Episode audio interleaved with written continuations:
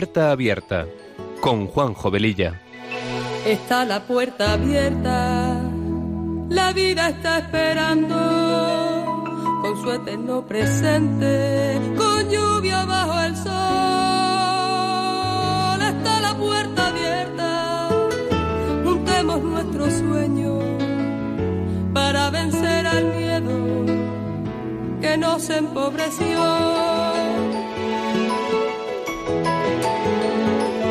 Vida es encontrarnos, para eso nacemos, porque el punto más alto es llegar al amor.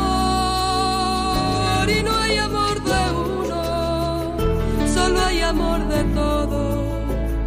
Y por ese motivo estamos hoy aquí.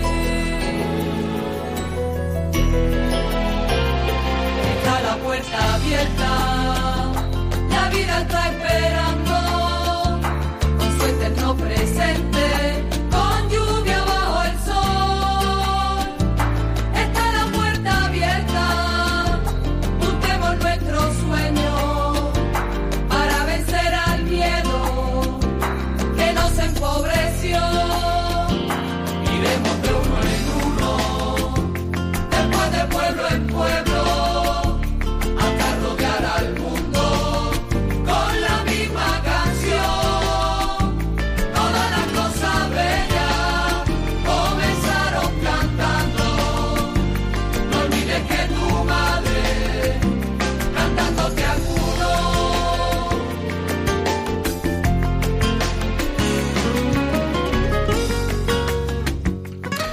Pues queridos oyentes de Radio María, muy buenas tardes. Comenzamos este programa de Puerta Abierta que se emite los sábados de 3 a 4 de la tarde con una frecuencia quincenal. Con estos buenos deseos nos ponemos en manos de nuestra Madre María y del Espíritu Santo para que sean ellos los conductores del mismo y que a través de esta emisora podamos llegar a muchas personas. Nuestra sintonía dice mucho de lo que este programa pretende ser.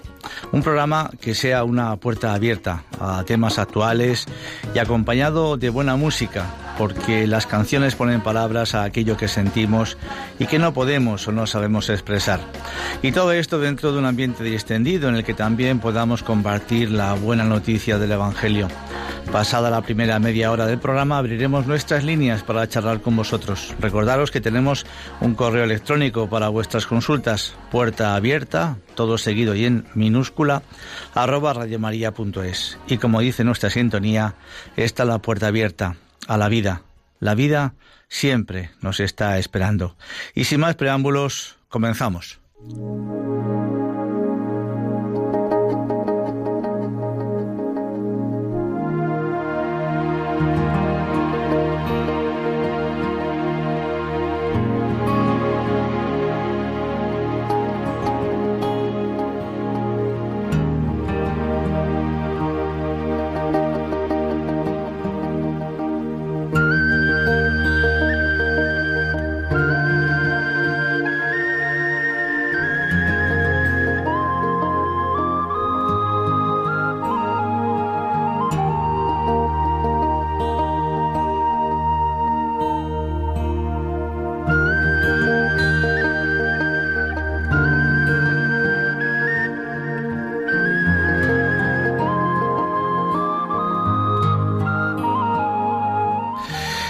Pues eh, bien, queridos amigos, eh, contaros que acabo de venir de unas vacaciones con mi familia, visitando una ciudad preciosa, eh, que es Praga y sus alrededores. Y como estamos entre amigos, me gustaría compartir con vosotros las experiencias que allí hemos vivido. Praga es una ciudad impresionante y, y si cabe todavía ahora más bonita que se va adornando por la llegada de la Navidad. Es muy recomendable visitarla, ya que tiene muchísima historia y también mucho sufrimiento de sus gentes, porque si nos ceñimos a tiempos recientes, con su paso por el nazismo en la Segunda Guerra Mundial y posteriormente el comunismo que se implantó allí, vivieron momentos muy, muy difíciles. Pasear por sus calles es una maravilla, con unos edificios preciosos y muy bien conservados. Pero quisiera ceñirme brevemente a una de las excursiones que hicimos, concretamente a la visita del campo de concentración de Terecín, a 61 kilómetros de la ciudad y cerca ya de la frontera con Alemania. Y por esta excursión mm, me he animado a hacer este programa. Como recuerdo a todas las personas que murieron allí y por supuesto en todos los demás campos de concentración que se construyeron en la Segunda Guerra Mundial. Personas que murieron mm, por muchos eh, condicionantes y nuestro recuerdo desde aquí, como decía antes, a todos aquellos, sea cual sea su raza, religión, sexo o ideología política, a todas. Y por todas ellas, desde aquí, nuestra oración.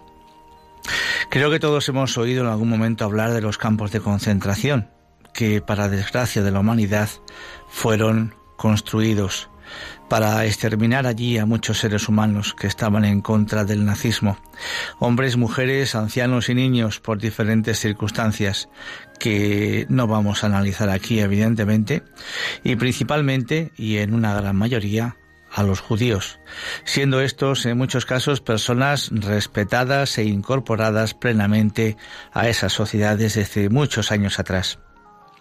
Pero un día todo cambió. Teresina está dividido en dos partes, la fortaleza grande y la pequeña. La primera fue un gueto judío donde vivieron más de 150.000 judíos y la segunda fue un campo de concentración, todo ello visitable a día de hoy. También deciros que el pueblo de Teresina en este momento es un pueblo bonito porque tiene eh, la construcción típica de toda esa zona, pero Hoy en día parece ser que nadie quiere vivir allí. Eh, hay pocos habitantes y está bastante despoblado. Porque fijaos que en muchas de aquellas casas que fueron expropiadas por los nazis para mm, poder eh, instalar allí a gran parte de los judíos, pues en esas casas murieron muchas personas y esas casas se siguen manteniendo en pie, retocadas, remozadas, pero por su historia es, digamos, una especie de, pueblo maldito, ¿verdad? Su historia por eso es bastante particular y en nada se puede asimilar a otros campos de concentración.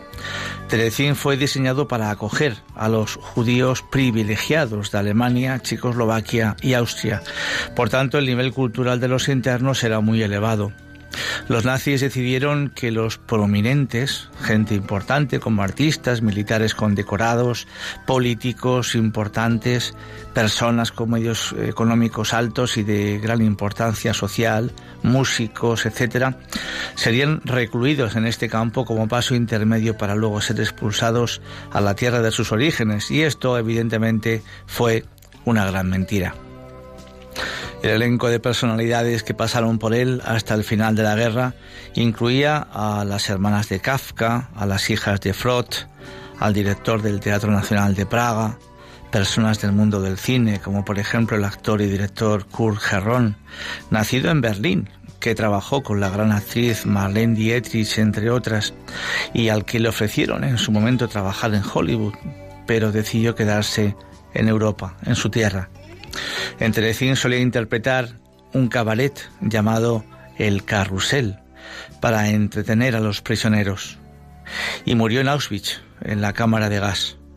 Pintores, profesores, escritores, arquitectos, diplomáticos, juristas, intelectuales de todo tipo y un largo etcétera formaban parte del selecto grupo de internos de Terecín. Era una auténtica ciudad de los famosos y allí, y para suavizar todas las calamidades que sufrían, se crearon orquestas, grupos de cámara y de jazz y representaciones teatrales como actividades que se realizaban en el campo. Telecín fue uno de los pocos campos de concentración donde se permitió realizar actividades artísticas y como alguien dijo allí, el gran secreto de la vida es intentar transformar el dolor en alegría. Entre los músicos tenemos a Gideon Klein y a Hans Krasa, que falleció igualmente en Auschwitz en 1944. Krasa era un compositor que había dado conciertos a lo largo y ancho del mundo y se había labrado un gran nombre a base de trabajo duro y de mucho talento. Sobre sus hombros recayó la dirección de las actividades culturales realizadas y relacionadas con la música dentro del gueto de Terecín.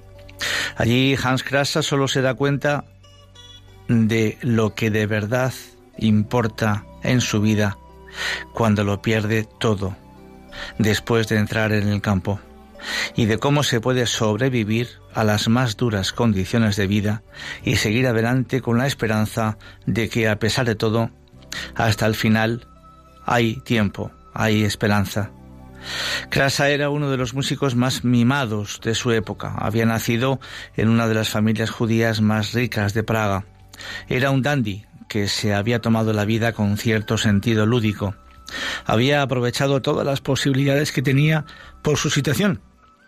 Tenía un enorme talento. Empezó a componer desde muy temprano y era un pianista excepcional. Krasa comenzó a los 18 años a dirigir orquestas con enorme éxito. Sus obras triunfaron primero en Europa y luego en América. Estrenó su primera sinfonía con un éxito extraordinario. Era una persona admirada como un gran artista y un gran compositor, con un éxito extraordinario también entre las mujeres y de la noche a la mañana se lo arrebataron todo cuando la encerraron en este campo de concentración. Lo perdió todo.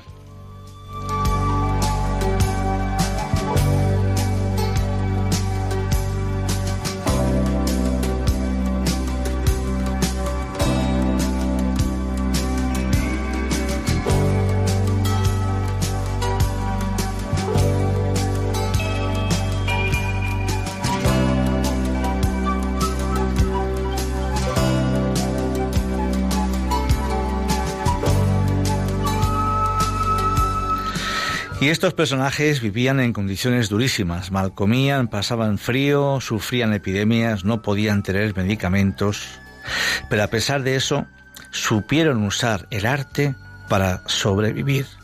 Sabían que cada nota podía ser la última y sabían que podían acabar muertos, pero pudieron seguir adelante sin perder su dignidad humana.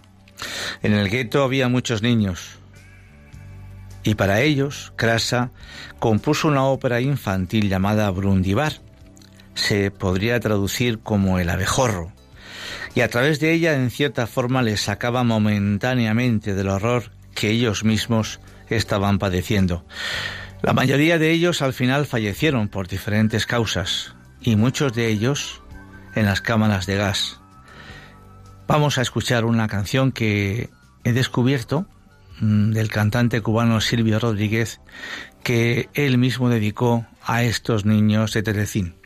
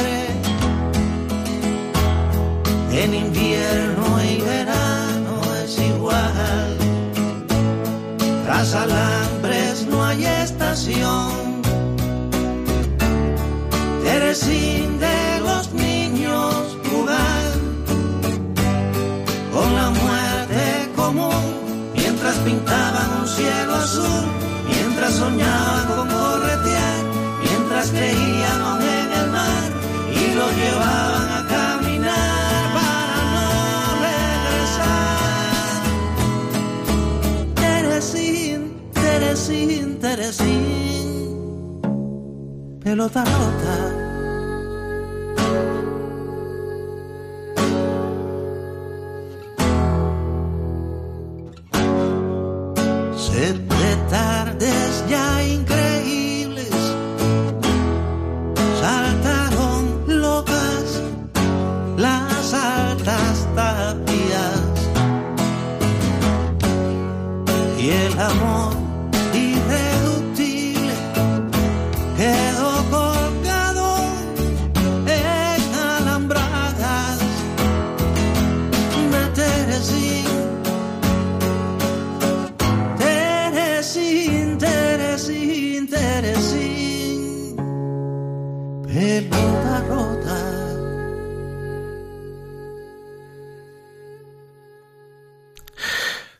Profundo, ¿verdad? Ya lo creo, ya lo creo. Por supuesto, mm, quiero eh, deciros que yo de este tema de Terecín no tenía ni idea y posiblemente algunos de vosotros lo conozcáis, otros no. Esto es historia y yo creo que debemos eh, saberla y compartirla naturalmente. Pues esta obra de Brundibar, que fue creada para los niños y por los niños, ha sido llevada a muchos teatros del mundo hasta nuestros días con un gran éxito. La primera representación de Brundibar en España se dio en Madrid en 2008 y posteriormente, en el año 2016, hubo una nueva puesta en escena en el Teatro Real de Madrid acompañada además por una exposición de facsímiles de dibujos realizados en Terecín por los niños internos sobre su día a día en el gueto. Os podéis imaginar lo que dibujaban. Nosotros los vimos allí. Precisamente en el Teatro Real de Madrid, la cadena SER entrevistó a uno de esos niños que pudieron sobrevivir, la señora Dagmar Lieblova, que en el 2016 tenía ya 87 años y nos habló sobre Brundibar y de sus experiencias en los campos de concentración. Ella nos contaba. Para nosotros era un cuento sobre la vida normal, realmente es un cuento de hadas.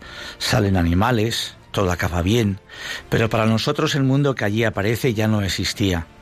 No podíamos ir a la escuela y en Terecín no había nada parecido, ni tiendas donde comprar algo, Además, desde 1941 teníamos que llevar estrellas de David pegadas en el pecho. No es que nos importara demasiado, pero sobre el escenario no las llevábamos. Así que éramos como niños normales en esas ocasiones. Creo que esperábamos que, como todo terminaba bien en la ópera, todo acabaría bien para nosotros. Y que volveríamos a ir a la escuela, a cantar, a jugar, y comprarnos helados. De hecho, poco después del año 1941 la obra se dejó de representar. Toda la familia de Dagmar, salvo ella, fue trasladada a Auschwitz, donde perdieron la vida en las cámaras de gas, quedándose ella sola en Terecín, con muy poquitos años. Así como la mayor parte de los niños que participaron en la ópera y que fueron también trasladados a Auschwitz. Al final de la guerra se convirtió en uno de los pocos supervivientes de aquel lugar y del coro de niños que participó en aquella ópera. Vamos ahora a escuchar el audio de esta entrevista que os aseguro es muy, muy interesante.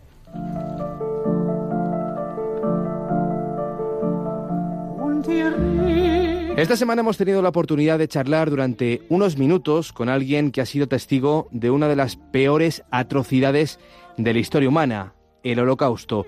Sobrevivió y ahora es una embajadora de esta historia infame para que no caiga en el olvido. Antes de comenzar con esta entrevista, me gustaría que escuchéis primero su voz.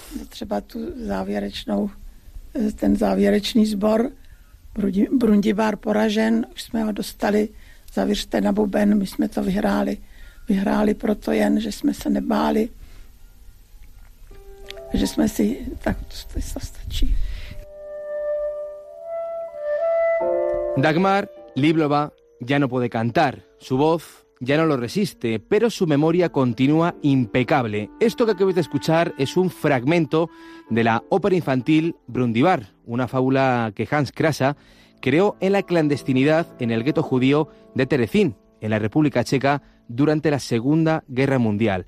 Con solo 10 años, Dagmar fue una de las primeras personas que cantó aquella ópera, una ópera que ahora el Teatro Real ha revivido. Allí, en el Salón del Protocolo del Real, nos encontramos con esta superviviente del Holocausto. Dagmar, Liblova, Dobriden, gracias por estar con nosotros en Punto de Fuga. ¿Había estado alguna vez eh, en este Teatro Real aquí en Madrid? Není poprvé. No, nunca había estado aquí. De hecho, es mi primera visita a Madrid. Bueno, pudo asistir al, al ensayo general de, de- de una obra que, que conoce muy bien, Brundibar, una ópera infantil. eh, creo que es una fábula que usted conoce muy bien. ¿Qué cuenta Brundibar? Brundibar je původně velice. Brundíbar es una historia muy simple. Cuenta la historia de dos niños que tienen a su madre muy enferma. Van a la plaza del pueblo para comprarle leche, pero no tienen dinero y nadie quiere ayudarles. De pronto ven a un músico callejero, a Brundíbar, que está ganando dinero con su música. Intentan cantar con él, pero Brundíbar no les deja y les echa de la plaza.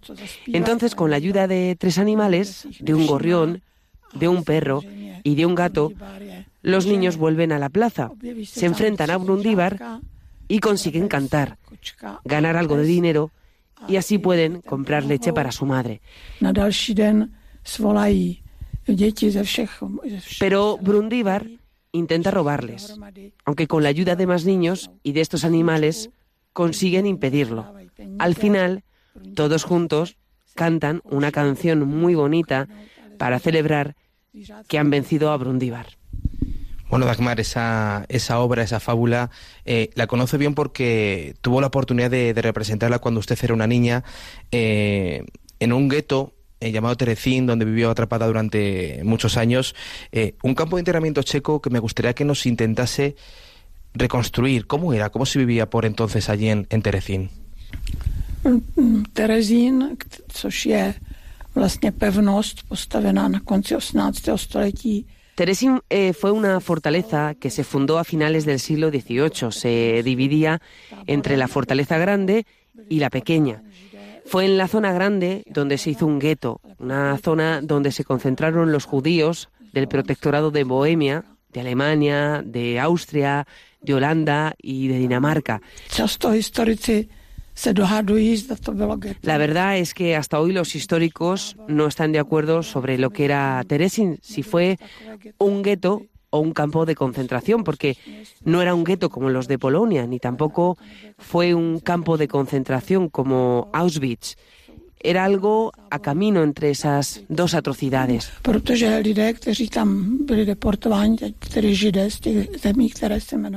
En Teresin, las familias estaban separadas entre hombres y mujeres y a los niños, a las niñas como yo, nos enviaban al mal llamado hogar de niños. Por el día todos los que tenían 14 años tenían que trabajar. Por la noche sí nos daban la oportunidad de ver a nuestras familias.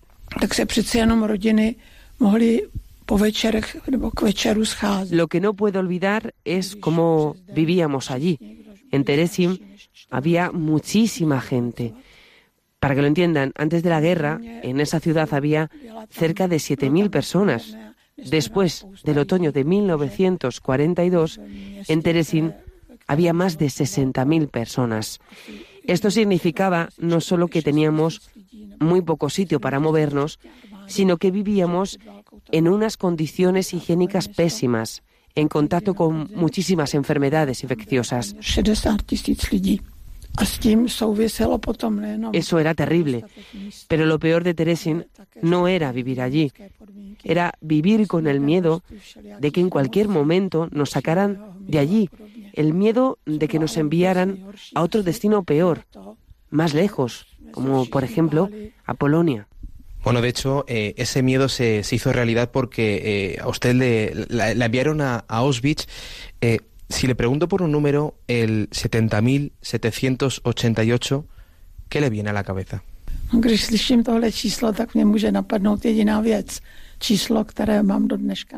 Cuando oigo ese número, lo único que me viene a la cabeza es que el 70.788 es el número que aún llevo tatuado en mi brazo. Hasta hoy. No ha podido borrarlo, no ha querido borrarlo o ni siquiera olvidarlo. Mě někdy, už hned brzy po válce, Bueno, nada más acabar eh, la Segunda Guerra Mundial, un médico me ofreció esa opción, me dijo que podría recortarme el número de mi brazo. Pero yo no quise porque yo no creo que sea una vergüenza para mí ese número.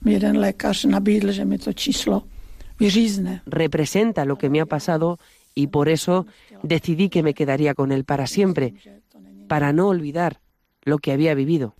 Hace muy poquito eh, se han celebrado los 70 años de la liberación de, de Auschwitz.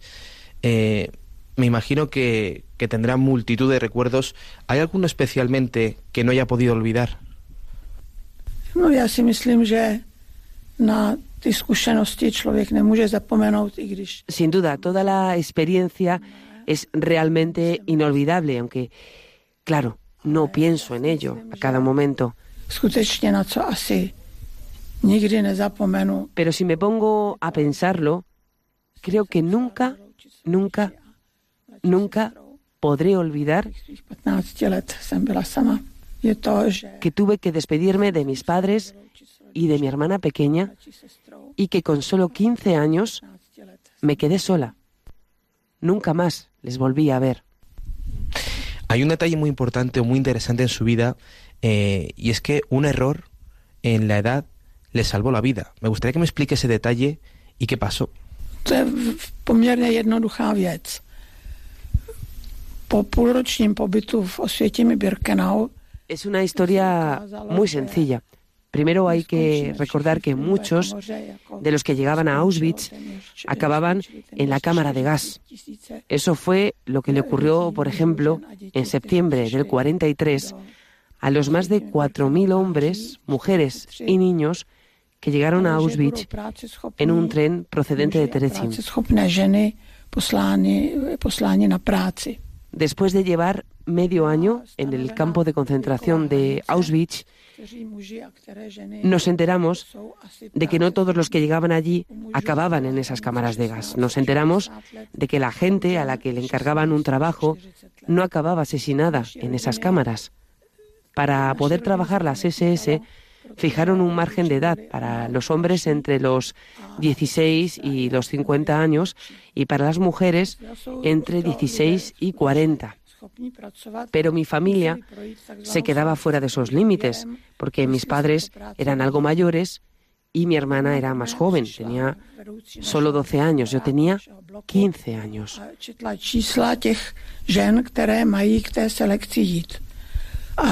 Un día vino a nuestro barracón la jefa de selección, la encargada de repartir los trabajos. Empezó a llamar uno a uno a los números elegidos y mi sorpresa fue que también pronunció mi número. Fui a hablar con ella y le dije, 25 yo no tengo 16 años, tengo 15. že já jsem se Pero ella revisó los papeles y me dijo, aquí pone que naciste en el año 1925, entonces tienes 19 años.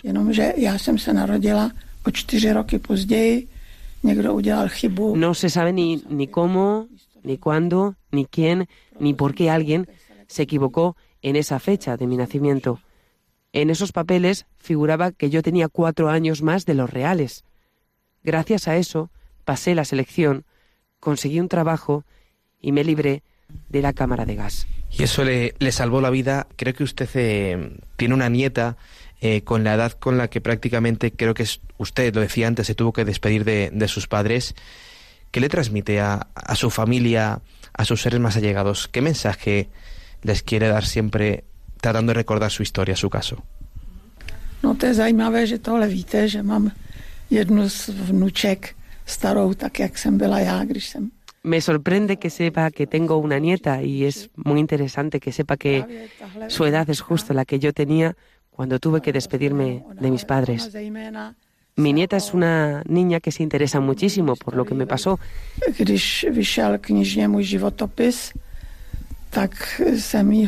y cuando se publicó el libro con mis memorias, se lo regalé.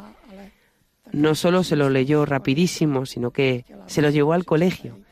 También quería que lo leyera su profesora. ¿Y qué, qué- qué sensación o qué, o qué mensaje le transmitió ella a usted después de leer ese libro? Ale Ella literalmente no me dijo nada, pero ella es muy sensible y se veía que se sentía muy impactada con todo lo que había leído. Dagmar Liblova, muchas gracias. Jekwi Anaxladano.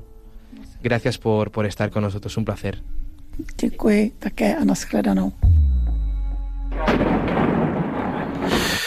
Bueno, no hay palabras. Impresionante, ¿verdad? Yo según escuchaba de nuevo el, el, audio, que lo he escuchado ya un montón de veces, quizás pienso que alguien se equivocó en su edad para que hoy podamos escuchar su testimonio y también nosotros, ¿por qué no?, poderlo contar a los demás. Porque hay que recordar que este fue un campo de concentración, no de exterminio, y a pesar de ello en él muchas personas murieron y otros muchos fueron enviados a los campos de exterminio. Morían debido a las condiciones horrorosas que padecían y también por la presión psicológica a la que eran constantemente sometidos. Lo primero que les asignaban era un número, perdiendo entonces su nombre, porque el nombre, lejos de ser una designación convencional, expresa el papel de un ser humano en el mundo. El nombre dice el potencial social de un hombre y estar sin nombre es ser un hombre sin valor. Y si el nombre es la persona misma, actuar sobre el nombre es tener influjo en el ser mismo.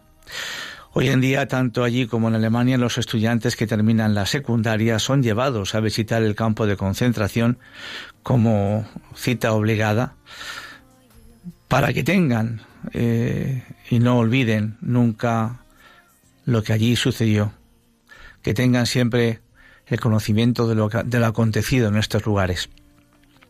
En estos lugares murieron por diferentes causas cerca de 6 millones de judíos y otros muchos por otras ideologías. ¿Y qué lectura cristiana podemos sacar de todo esto? En muchos campos se ha podido encontrar a alguna persona que ha llegado a dar su vida por amor a Jesucristo y a los demás, a pesar de que en estos sitios el instinto de supervivencia de cada ser humano era lo que más podía imperar. No perdían su vida, sino que la entregaban voluntariamente. En el caso concreto de Terecín, el guía nos habló de una monjita, pero no recordaba su nombre ni su historia y tampoco yo he podido encontrar datos sobre esto. Hay otros casos muy conocidos, como el de San Maximiliano Colbe, canonizado por San Juan Pablo II el 10 de octubre del 82, quien quiso tener el honor de declararle solemnemente santo al heroico prisionero del campo de concentración de Auschwitz, que el 4 de julio del 41, a los 47 años de edad, murió en la terrible celda del hambre, donde estuvo 14 días sin comida ni agua, tras haberse ofrecido voluntariamente en sustitución de un compañero suyo de prisión, padre de seis hijos, el cual se encontraba presente el día de su canonización. De los diez condenados a la celda del hambre, solo Colbe continuó vivo después de la muerte de sus nueve compañeros. Los nazis acabaron con su vida inyectándole un veneno letal. Vamos a escuchar ahora un breve audio sobre su vida. El 14 de agosto es el día de San Maximiliano María Colbe. Su nombre de bautizo era Raimundo, pero al entrar en el seminario franciscano lo cambió por Maximiliano. Nació en Snunska Wola, en Polonia, el 8 de enero de 1894. Es muy admirado por el gesto heroico de haber ofrecido su vida para salvar un padre de familia. Fue en el campo de concentración de Auschwitz el 3 de agosto de 1941 cuando como castigo por el escape de un prisionero condenaron a muerte a 10 de ellos. Maximiliano al ver que uno de los condenados lloraba porque dejaba sola a su familia, se ofreció a morir en lugar de él. Su petición fue acogida y le condenaron a morir de hambre. Murió el 14 de agosto de 1941. Pero Maximiliano, como dijo el padre de familia que fue salvado, no solo murió santo, también vivió como santo. Incluso sus últimos días en la prisión encontró el modo para celebrar la misa. En 1917 puso en marcha la Milicia de la Inmaculada, una asociación de fieles a la que se dedicó en su regreso a Polonia. Fundó numerosas revistas y dos ciudades de la Inmaculada, una en Polonia y otra en Japón. Un santo que, como dijo de él Juan Pablo II, no sufrió la muerte, sino que donó la vida. Otro caso no tan conocido, pero no menos importante, está relacionado con el campo de concentración de Mauthausen, en Austria, y que también visité hace algunos años. Un lugar horroroso como todos los demás. Allí fue trasladado un joven llamado Marcel Cayo, beatificado por San Juan Pablo II el 4 de octubre de 1987, quien dijo de él ese día, Marcelo muestra el resplandor extraordinario de quienes dejan que Cristo habite en ellos y se entregan a la liberación plena de sus hermanos. Marcel no se convirtió en un hombre del Evangelio por sí solo. Lleno de talento y buena voluntad, también luchó contra este mundo y contra las presiones de los demás. Abierto por completo a la gracia, dejó que el Señor lo guiara incluso hasta la muerte, hasta el martirio. El beato Marcel Cayo nació en Rennes, Francia, el 6 de diciembre de 1921. Es el segundo de nueve hijos. Era miembro de la Cruzada Eucarística que enseñaba a los jóvenes a vivir una oración ininterrumpida poniendo la Eucaristía en el corazón de su vida y se convirtió en militante del movimiento Juventud de Obreros Católicos, ya que buscaba vivir su fe en el mundo secular del trabajo. Con la ocupación nazi de Francia, la vida cambió radicalmente para todos, especialmente para los católicos practicantes. Por ejemplo, se prohibieron oficialmente las actividades de las asociaciones cristianas y las ramas del movimiento de juventud de obreros católicos tuvo que pasar a la clandestinidad.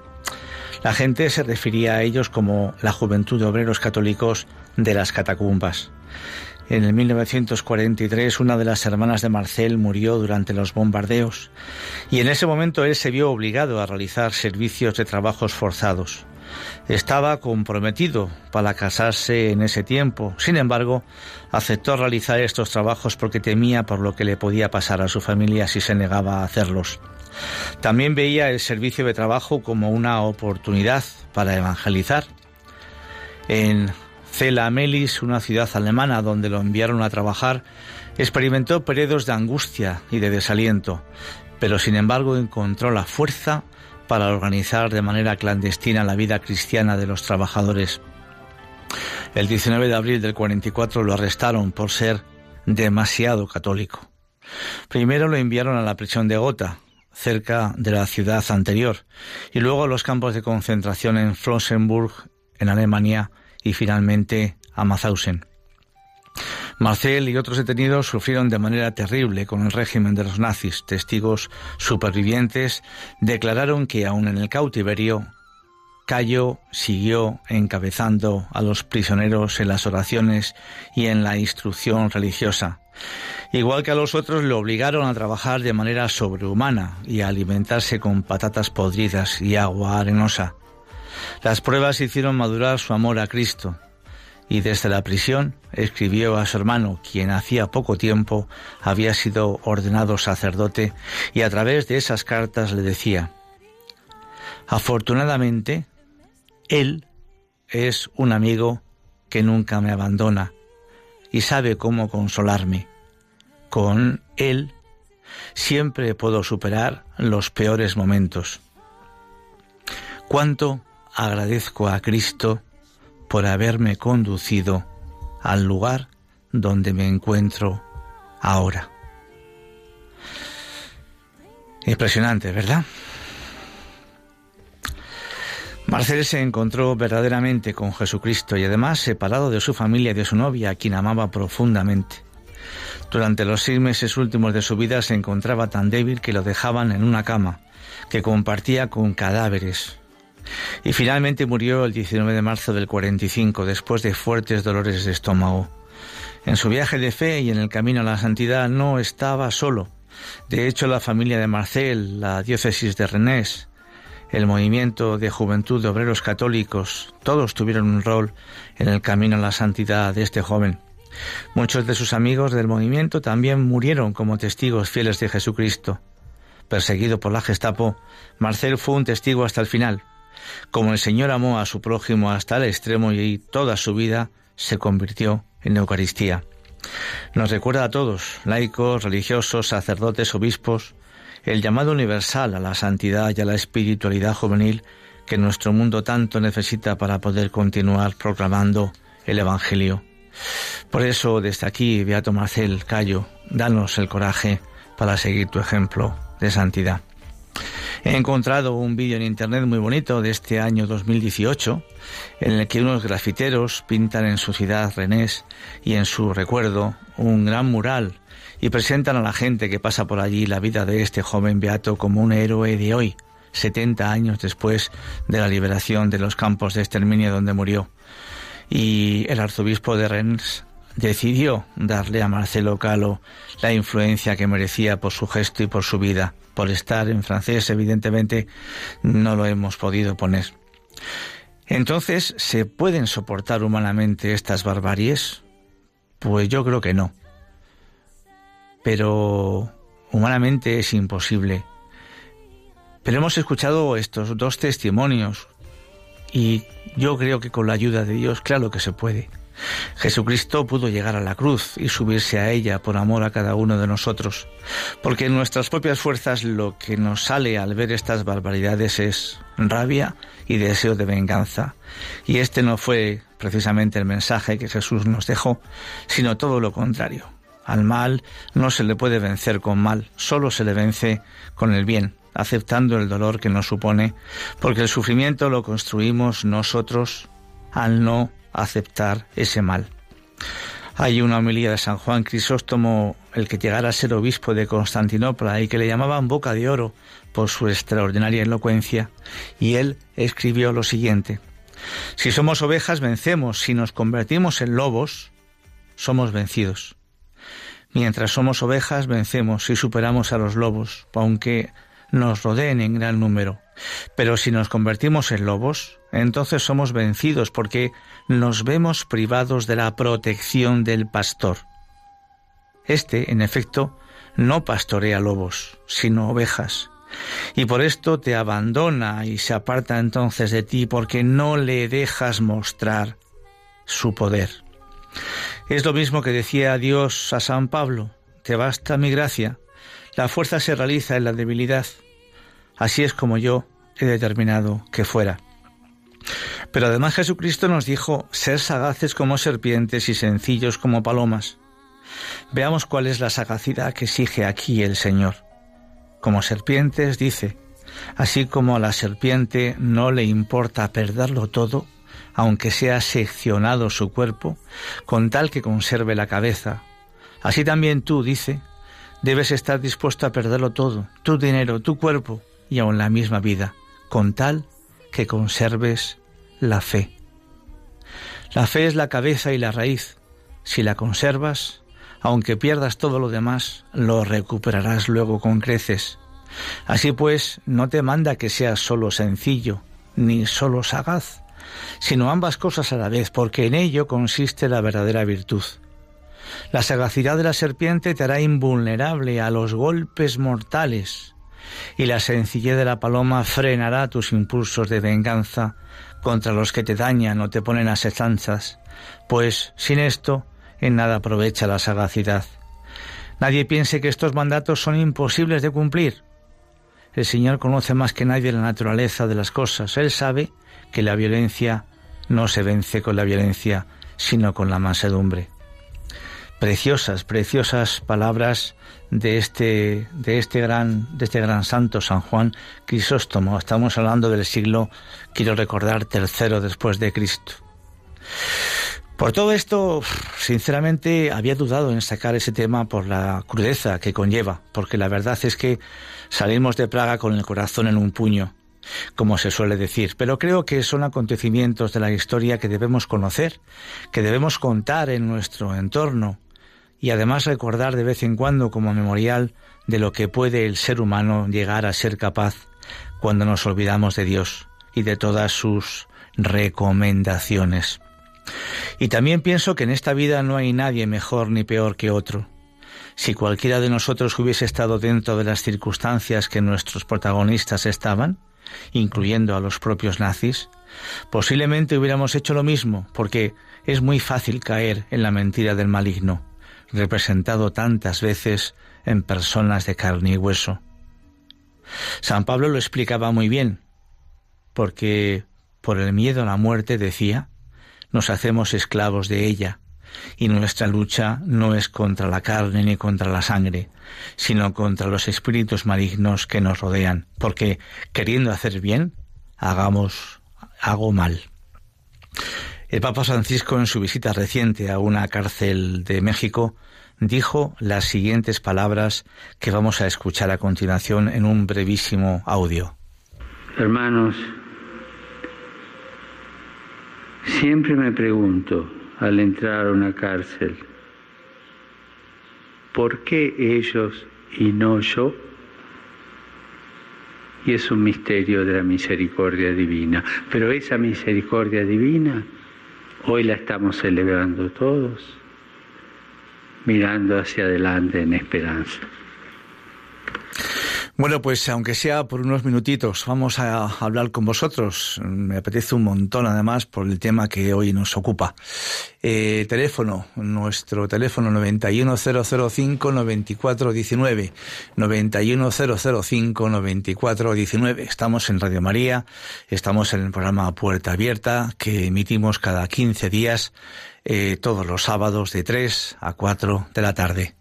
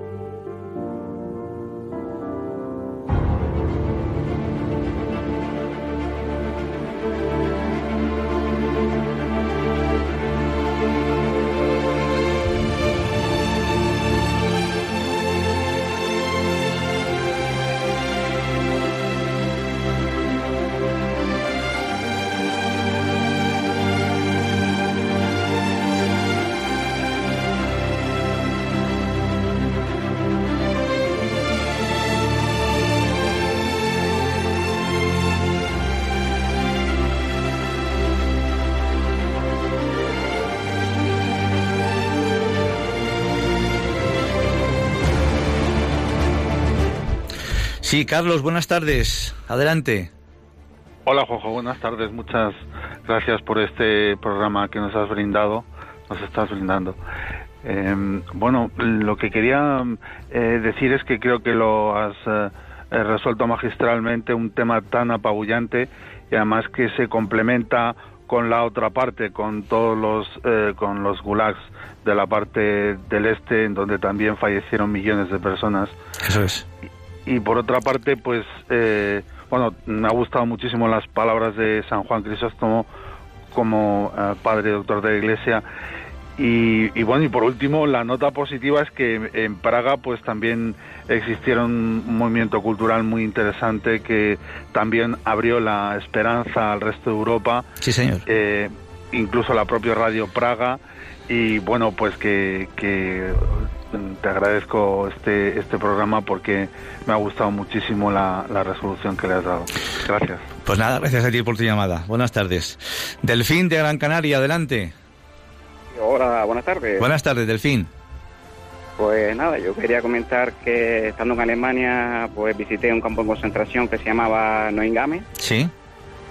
Y la verdad que lo que es el campo de concentración, pues estaba todo pintado de blanco y la decoración que tenía pues era muy escueta, pero se respiraba lo que es el dolor que pasó la gente ahí. Claro.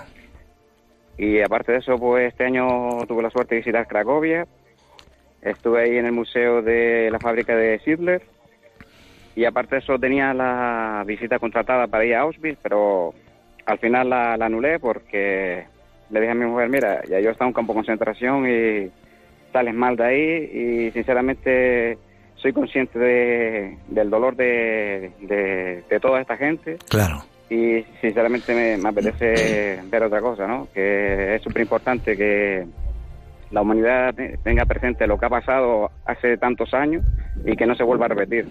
Sí, señor, ese es el tema. Que esto, por favor, que, si, que, Dios no, no, no, no, no, no acepte, no quiera, no, no, no permita que esto vuelva a, a pasar, porque eh, en fin, me estoy quedando hasta sin voz y estoy bastante compugido también por todo esto. Bueno, pasamos ahora, gracias, gracias Delfín, de verdad, eh, a Eugenio de Madrid, adelante. Buenas tardes. Buenas tardes. Mire, solamente quería hacer una puntualización sobre este tema y como dice usted, pues como vulgarmente se dice, pone los pelos de punta. Ya lo creo. Eh, me estoy refiriendo al tema Fátima. En Fátima, la Virgen habla de la Primera Guerra Mundial del 14 y habla de la posible Segunda Guerra. Esta guerra terminará, la del 14, pero si no sois mejores vendrá otra peor. Claro. Entonces, mi, mi pregunta que dejo en el aire, ¿somos mejores? Eso es lo que quiero decir. Pues es una pregunta muy importante, muy interesante, que cada uno nos la, nos la planteemos muy seriamente. Gracias, Eugenio. Pues eh, evidentemente lo que mandan son las circunstancias en las que cada uno ha vivido o vive, la educación que ha recibido y, por supuesto, la ausencia de Dios, como muy bien nos apuntaba eh, un poquito nuestro querido amigo anterior, Eugenio. Yo creo, insisto además, en que todo esto sucede en cada hombre. Porque a cualquiera de nosotros, si desde niños nos dicen nuestros padres que los vecinos de al lado son malas personas y que nos podemos, que no nos podemos juntar con ellos, como niños vamos creciendo con esa idea y en ese rencor y acabamos haciendo lo que se nos ha inculcado. E inclusive con esas actitudes se puede llegar a cometer grandes barbaridades como las que aquí hoy hemos comentado. Es el fruto de la libertad del hombre que Dios respeta, a pesar del dolor que todos creo, creo yo sinceramente, también le hacemos sentir a Dios como nuestro buen Padre que es. Y también el dolor que a todos nos producimos cuando nos alejamos del bien y del amor a los demás y que tantas veces nuestro orgullo y nuestra soberbia nos impide dar marcha atrás. Vamos a atender a Isabel en estos últimos minutos que nos quedan. Adelante, Isabel. ¿Soy yo? Sí, eres tú. Adelante. Sí. Ah, buenas tardes. Buenas tardes. Llamo Isabel. Bueno, pues simplemente, como me han dicho que rápido, voy a toda velocidad. Que me ha gustado mucho, me ha parecido muy bien, pero solamente quería decir una objeción. No aquí, lo diría en todos los programas de todo, de televisión, de radio, de todo. Que se conoce muy bien esta dictadura de Hitler, que por supuesto fue horrible, espantosa, una barbaridad lo que hicieron, pero sin embargo, nunca se sacan víctimas del otro lado, del comunismo, cuando tenemos mucho más de 100 millones. Y ahí sí que hay para dar y tomar, que son muchísimas más víctimas. Y sin embargo, siempre queda solamente hablar de esta, que se conoce todo y aquella está oculta y oscura. Y Yo- nada más quisiera decir esto. Pues queda dicho y queda dicho y muy bien dicho, porque yo creo que todos somos seres humanos, somos todos hijos de Dios, aunque tengamos diferentes eh, opiniones, por lo que comentaba hace un momento. eh, cada uno, en función de dónde le toca vivir, pues hace o deshace o no hace cosas. Y por eso nadie puede decir que eh, es mejor que nadie, naturalmente que sí. Y naturalmente que yo también en alguna frase, si lo repasáis, también he hablado de ideologías políticas, por supuesto diferentes a las a las nazistas, ¿no? Eh, Al nazi, al, nazismo, en definitiva.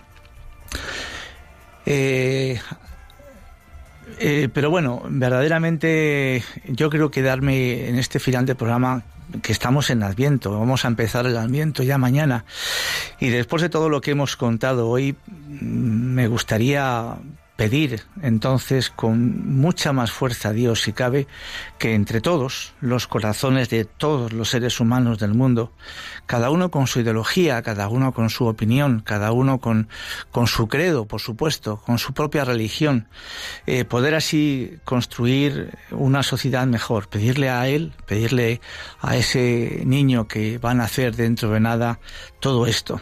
Podemos pensar que esto es una quimera pero todo depende de cada uno de nosotros porque la fe puede mover montañas. Y verdaderamente mm, me gustaría despedirme con una pequeña oración que yo mismo me he inventado. Eh, Padre nuestro que estás en el cielo, que por amor quieres hacerte uno como nosotros en esta Navidad para rescatarnos de la muerte. Líbranos del maligno que nos acecha y nos quiere alejar de ti luz del mundo. Amén. Y me dice Germán que tenemos, tenemos a Antonia de, de Córdoba. Pues adelante, muy rápido, Antonia, adelante. Muchas gracias. Mire, mm, yo lo único que quería decir es que mm, yo mm, veo esas atrocidades. Cuando yo era más, más pequeña, yo decía, pero bueno, ¿eso cómo puede ser? ¿Eso cómo ha podido pasar? ¿Eso cómo...? Pero luego leyendo, porque me gusta muchísimo leer también, y, eh, y entonces yo ya me he dado cuenta, bueno, he, he- visto que personas que saben, profesional, psicólogos, o sea, teólogos y todo eso, han escrito historiadores y todo, acerca de, de que todo eso no fue una casualidad, de que pasara... Es que estaba, la, la razón humana estaba completamente oscurecida, estaba la doctrina esta te- filosófica de, desde el marxismo en adelante se fueron cada vez oscureciendo más la razón. Y, y entonces, pues, de, de- del marxismo de pensar que somos animales, que no tenemos nada más que cuerpo, que no tenemos alma, ¿no? Pues de ahí se han ido mm, desarrollando una serie de ideas que, mm, que desgraciadamente no, no se han terminado de perder todavía, ¿no? Como de dar más importancia a un animal sano que a, un, persona, a una persona humana enferma, ¿no? Eso, fíjate, eso es un tema que me gustaría tratar en otro programa porque, en otro programa porque me parece muy interesante. Y gracias, Antonia. Y se me ocurre ahora mismo rápidamente sobre lo que comentaba Isabel hace un momento, que ha sido una intervención muy, muy acertada. Eh, recordemos también, recordemos también a los millones de personas que Stalin mandó a Siberia y eran soviéticos por el mero y simple hecho de que no eh, comulgaban con su propia ideología, con su propia forma de pensar. Evidentemente ha habido barbaridades en todos los sitios mm, por diversas eh, circunstancias y yo al principio del programa por eso quería hacer y vuelvo a hacer un recuerdo a todos a todas las personas que han fallecido por estas circunstancias, sea donde sea. Pienso, como creo y siento, que, que nada pasa por casualidad, que todos somos efectivamente hijos de Dios y que, y que existe pues un mandato divino, que es el amor. Sin él, como también comentaba Antonio ahora, eh, la luz se hace oscuridad. Y cuando estamos en la oscuridad, sabemos entonces, por supuesto, quién es el que manda y quién es el que ataca. Y en fin, podríamos hablar todavía más cosas de todo esto, pero el tiempo se acabó y yo me quiero despedir. Ha sido un placer verdaderamente pues poder compartir con vosotros todo esto, que esto lo podamos contar entre nosotros, que que no olvidemos que todo esto ha existido y que, y que nunca eh, vuelva a suceder ese tipo de barbaries. Hasta el próximo día 15 de diciembre, Dios mediante, en el que nos encontraremos de nuevo en este programa de Puerta Abierta a las 3 de la tarde. Podéis seguir en nuestra sintonía escuchando a continuación el programa Maestro, enséñanos a orar. Un saludo muy cordial y que Dios os bendiga a todos.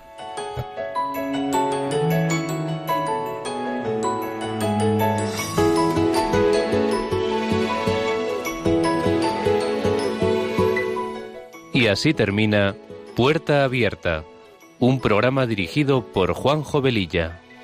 Está la puerta abierta, la vida está esperando con su eterno presente, con lluvia bajo el sol.